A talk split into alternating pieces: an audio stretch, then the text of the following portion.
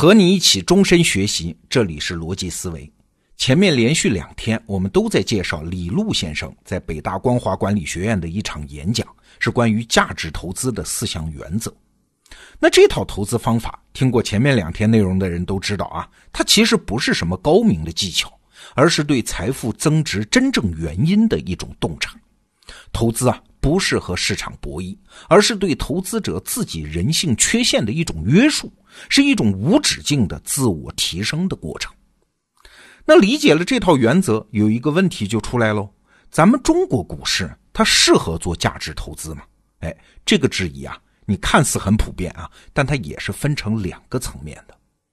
第一个层面就比较浅了，有人说啊中国不适合搞价值投资，原因很简单，中国股市不规范嘛，什么财务作假，什么公司不分红，什么税收制度不合理等等啊。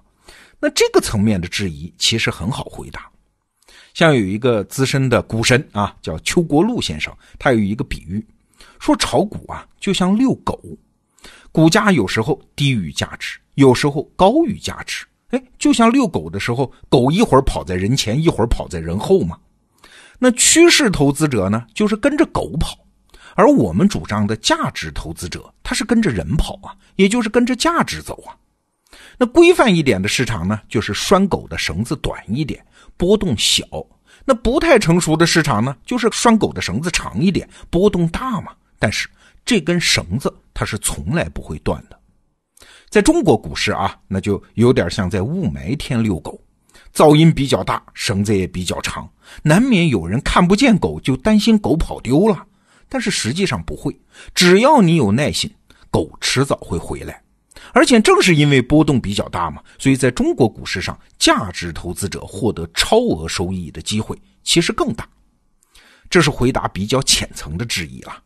那还有一种比较深层的质疑呢，就是中国经济的未来到底如何？会不会像过去四十年那样保持持续的增长嘞？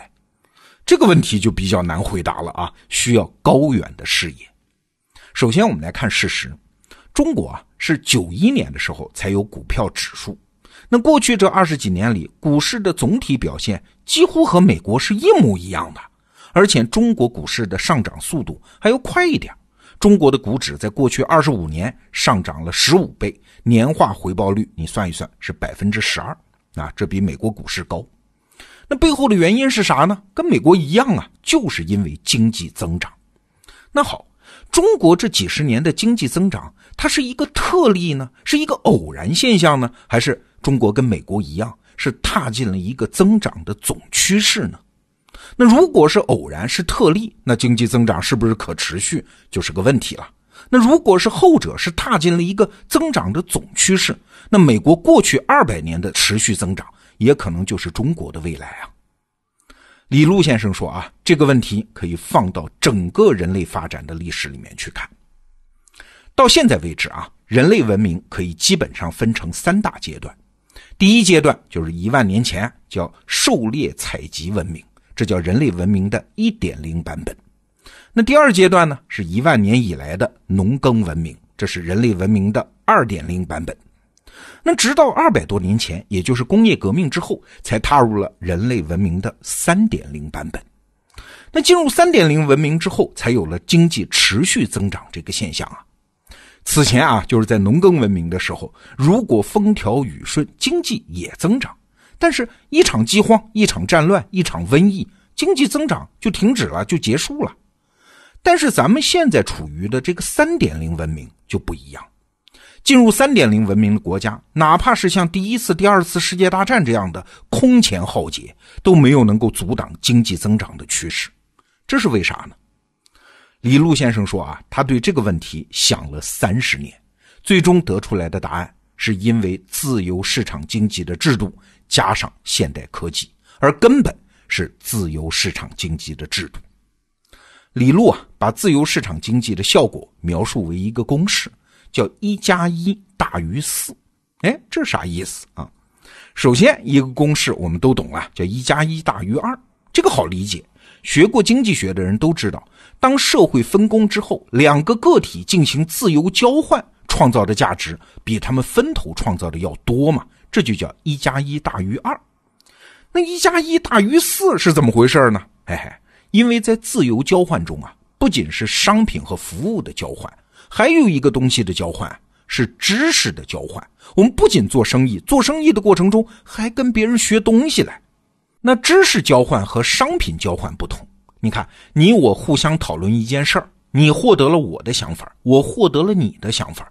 但是我们原来各自的想法没有丢啊，除此之外还会碰撞出一些新的火花。所以你看，知识交流，你有一个，我有一个，是一加一；但是在交流过程中呢，变成了你有两个，我有两个，这是二加二啊，而且还有新的增量，这可不就是一加一大于四吗？那两百年来，经济之所以能够持续的、可积累的、长期复利性的增长，最重要的机理就在这儿。一加一大于四嘛？那从这个角度啊，我们再来看中国这四十年改革开放的过程，意义就不一样了啊！这不是某个特定政策的结果，它也不仅是制度和文化的变化，这是中国文明形态的变化。咱们中国啊，从一八四零年开始遭受文明三点零的冲击，中间尝试过几次不同的道路啊，但是最终。在四十年前，我们进入了现代科技加自由市场经济这个正确的轨道。那如果你接受了这个判断，那下一个问题就变成了：中国进入三点零文明，它是一个可逆的过程吗？我们可以撤出这个进程吗？啊，也就是说，我们的经济增长会停止吗？要想回答这个问题，还是要回到三点零文明的基本逻辑里面，才能看得清楚。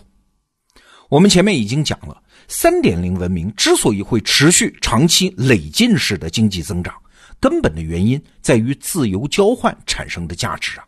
请注意啊，自由交换的市场经济，它是一个网络现象。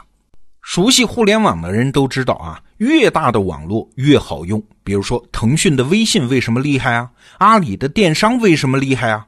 本质上就是因为他们的网络足够大。内部互动的节点足够多，网络的价值就会持续增加，外面的节点也就不得不加入进来啊。市场经济这个网络也一样啊，参与的人越多，越大的市场它就越有规模优势。所以啊，一个重要的推论就来了，就是最大的市场会成为唯一的市场。在上个世纪九十年代初，随着柏林墙的倒塌。随着中国全面拥抱市场经济，第一次出现了人类历史上一个很独特的现象，叫全球化。全球化的本质是啥？就是全球单一市场形成了吗？我们这代人是亲眼见证这个历史时刻啊。那这个过程呢，我们就可以洞见到现代化的本质，就是通过市场机制，现代科技产品的种类无限增多，成本无限下降。与人的无限需求相结合，所以经济得以持续累进增长，这就是现代化的本质啊！在这个文明形态里，一个国家想要繁荣和发展，它就必须加入这个全球唯一的市场，不会再有其他的选择了。像我们中国这样一个成熟的、有成功的历史和文化积淀的国家，我们中国人是不会接受这个国家失败啊！所以，我们也不会撤出这一条唯一可以通向成功的道路。我们再来归纳一下李路先生的逻辑推理：为什么价值投资会挣钱呢？因为他盯住的不是市场波动，而是经济的长期持续增长。那为什么经济会长期持续增长呢？是因为人类文明进入了三点零版本，进入了这个新时代。那三点零文明的基本机理是啥呢？是自由市场经济。那自由市场经济的铁律是啥呢？是全球形成唯一的统一市场，任何撤出这个单一市场的国家都不可能获得成功和繁荣啊。那中国作为一个不会接受失败的国家，它就会持续的走在这条主航道上吗？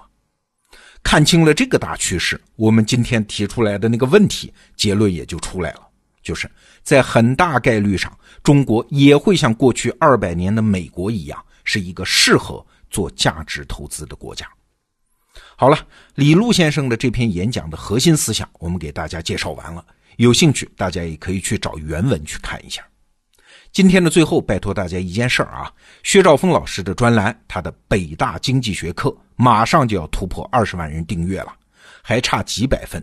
薛老师和我们都有一个心愿，希望这个突破就发生在今天。